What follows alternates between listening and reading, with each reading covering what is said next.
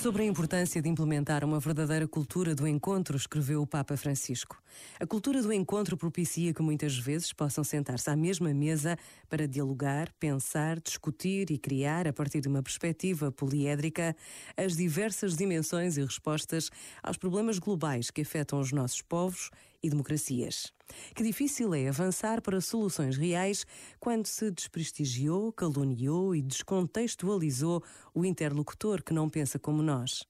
Este desacreditar, caluniar ou descontextualizar o interlocutor que não pensa como nós é uma forma de defender-se cobardemente das decisões que se deveriam tomar para resolver tantos problemas. Nunca nos esqueçamos de que o todo é superior à parte e também é mais do que a mera soma delas, e de que a mera soma dos interesses individuais não é capaz de gerar um mundo melhor para toda a humanidade. Este momento está disponível em podcast no site e na app da RFM.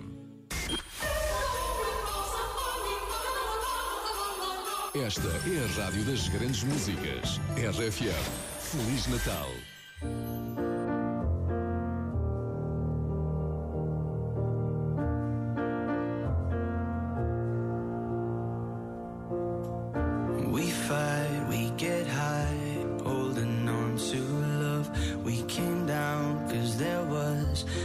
Nothing holding us.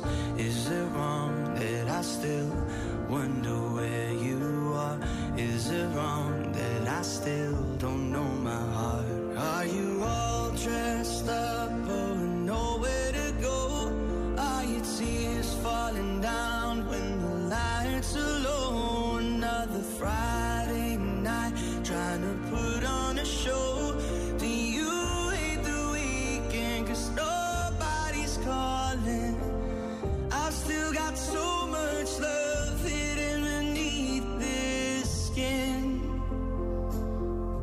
So, darling,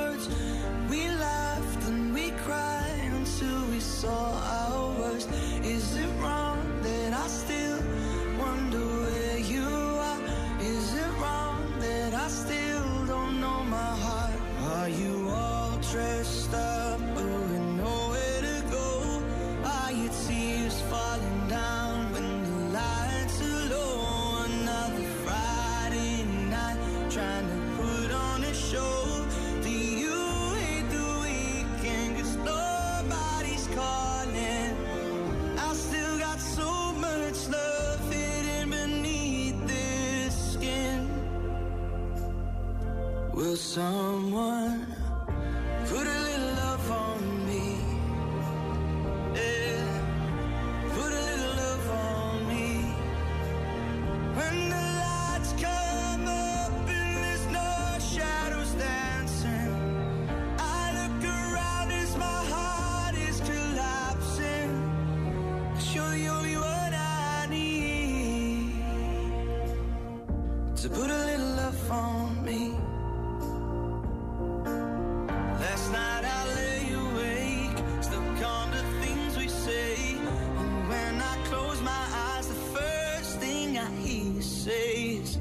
Put a little love on me. Yeah, put a little love on me. When the lights come up, we're the only ones dancing. I look around and you're standing there asking yourself, You're the only one I need. So put your love on me.